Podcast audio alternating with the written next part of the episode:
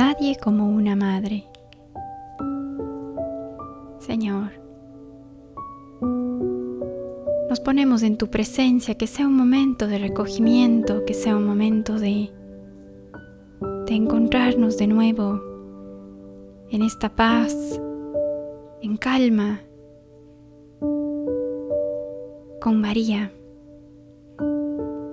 que de la mano de ella vayamos recorriendo esta meditación. Ella tiene mucho para enseñarnos. María tiene un mensaje hermoso para dejarnos con su vida. María, acércanos a Jesús, llévanos más cerca de Jesús, acogiéndote a ti en nuestro corazón, entendiendo ¿Cómo es que hay que vivir, María, en este mundo mientras estamos de peregrinos aquí en esta vida terrenal? Por la señal de la Santa Cruz de nuestros enemigos, líbranos, Señor Dios nuestro. En el nombre del Padre, del Hijo y del Espíritu Santo. Amén.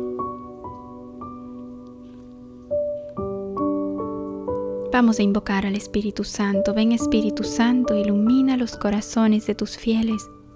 Enciende en ellos el fuego de tu amor. Envía, Señor, tu Espíritu y todo será cambiado.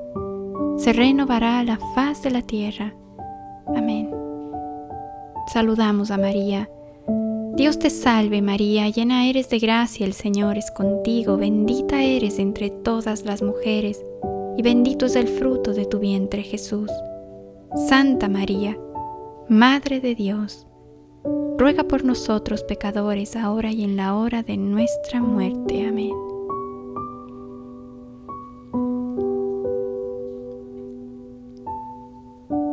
Lo reclinó en un pesebre.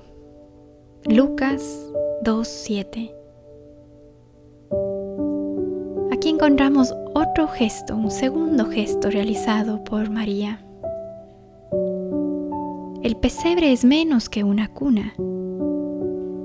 Y las cunas en aquel tiempo sí existían en Palestina, es decir, que la Virgen María recibió a tal punto la voluntad del Señor en esas pobrísimas condiciones de aquel refugio, en ese establo esto solamente se va a poder comprender totalmente por la fe.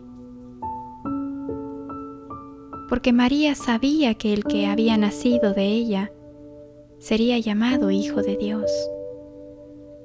Lucas 1:35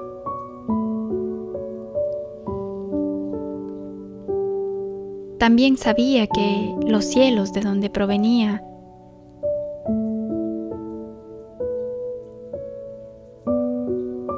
aquel hijo estaba lleno de gloria. ¿Quién no conocía en Israel descripciones de la gloria del Altísimo? María lo sabía. Y María también ha oído describir a Jerusalén elevada como gloria en medio de la tierra. He aquí que ahora en María colocaba al futuro Señor de la Gloria en un agujero, en un agujero excavado en la piedra.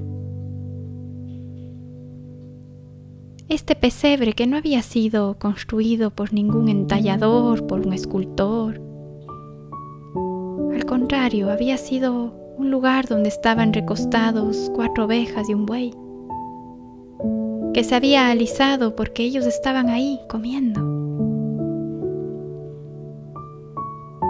Ahí en ese agujero, en ese pesebre recostó María a Jesús. Quizás sea fácil para nosotros decir que así está bien. Pero para María, Madre, fue una maravilla de fe lo que hizo. Un comienzo de la fe Una fe crecida sin interrupción que había de hacerla cada vez más justa. Esto está en Romanos 1.17. Hasta conducirla a las grandezas de Dios que oscuramente van más allá de toda mente humana. El niño del pesebre no se describe solamente para movernos a nosotros una dulce compasión, sino se describe para que tú, yo y todos aceptemos considerar la verdad de Dios, no en cuanto ésta se adapte perfectamente a lo que tú y yo pensamos o esperamos, sino que justamente en cuanto no se adapta y se sale de nuestros criterios, de nuestra idea sobre lo que es el bien.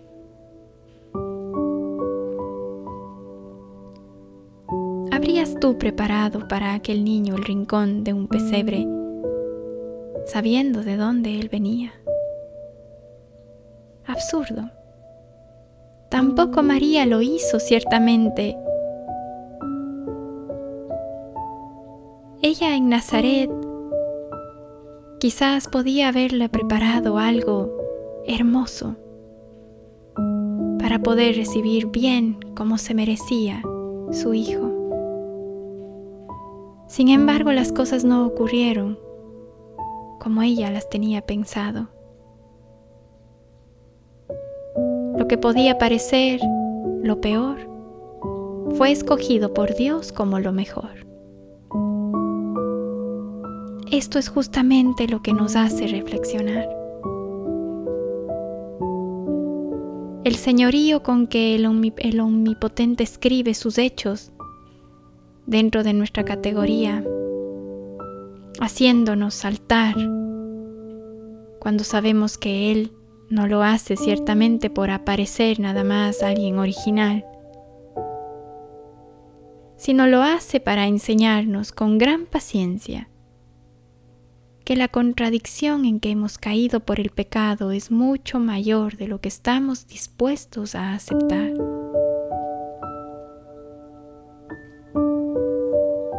El niño en el pesebre es la primera bofetada a la ilusión que nos mece en el vacío. Él no será rey a nuestro modo. No podemos darle oro para tenerle contento no podemos aplaudirle conservando el alma ambiciosa y sucia. Él no confirmará la licencia que llamamos civilización más de una vez. Para aceptar que no sea un rey así y que sea un rey radicalmente distinto es preciso morir en la cabeza. Es preciso morir morir a toda ideología de emperador. Debemos volvernos ignorantes, hay que aprender a creer. También la Virgen María. Y más que todos nosotros aprendió por experiencia lo que significa creer. No te la imagines como una diosa que todo lo sabe y prevé con calma olímpica y sobrehumana. No, no fue así. También María tuvo juicios que fueron divinamente totalmente desbaratados por Dios. No porque fuesen erróneos, sino que sencillamente porque eran insuficientes para la revelación.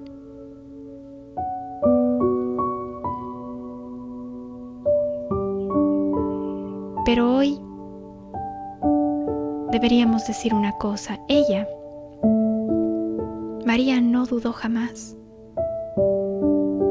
Su fe no tuvo titubeos, sencillamente creció de continuo. Esto es lo que debemos aprender hoy de ella.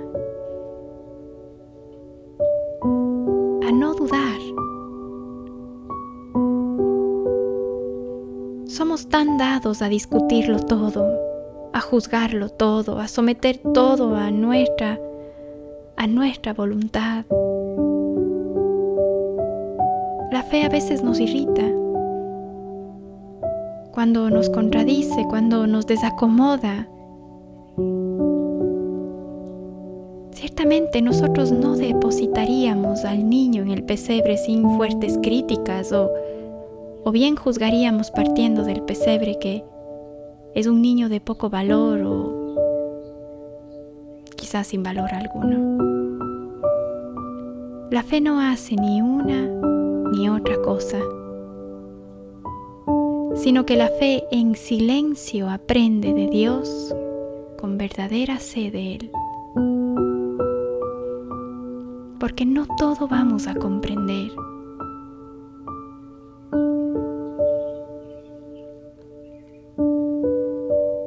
Dime ahora, ¿no ocurre peligro de ser la fe para nosotros un asentimiento mental o verdades que que no nos contradicen. Eso sería una desgracia espiritual.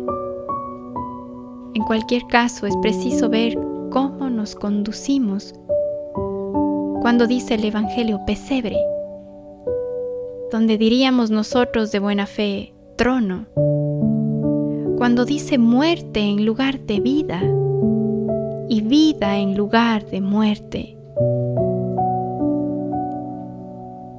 Es increíble, ¿no? Gracias por haber sido iluminado o te entristeces por haber quedado desconcertado quizás. Porque es muy importante saberlo. Has de comprender si eres o no eres verdadero creyente, tienes que entenderlo. ¿Cómo es tu fe? en esta meditación queremos entender que María creyó. Puede que nosotros, lo digo con dolor, no hayamos creído todavía. Conviene entonces que nos arrepintamos, que le podamos decir a María hoy, María, Madre, Madre de la fe creciente, haznos de dulce maestra. Guíanos para dar siempre la razón a Dios. Enséñanos a desear cosas buenas y que esos deseos también sean deseos de Dios nos ajustemos a lo que Dios tiene planeado para nosotros, así como ese pesebre que tampoco estaban en tus planes, María, que tú querías recibir a ese niño de otra manera. Pero tu, tu fe fue más grande. Tu fe te hace ver con otros ojos las cosas Enséñanos entonces el sabor de la oscuridad habitando en cada palabra cuando la ignoramos.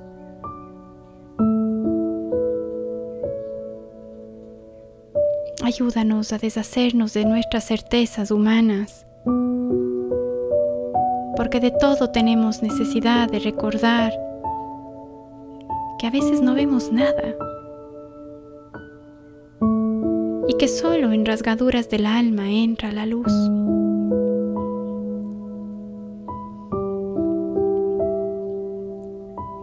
Aquí podríamos decirle a nuestra madre que nos ayude a valorar la familia en la que hayamos nacido sin importar la cuna tallada o sencilla en la que nos hayan recostado nuestros padres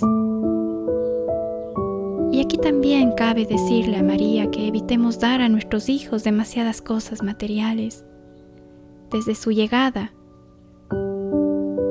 para que puedan aprender a crecer con humildad y para que no muera en ellos la ilusión y el valor de la verdadera necesidad. Esos deseos a veces o impulsos que los mueven a obtener todo de inmediato. Aprieta María nuestras manos entre las tuyas, que entre ellas corre la misma sangre de Jesús. Gracias María, gracias te damos.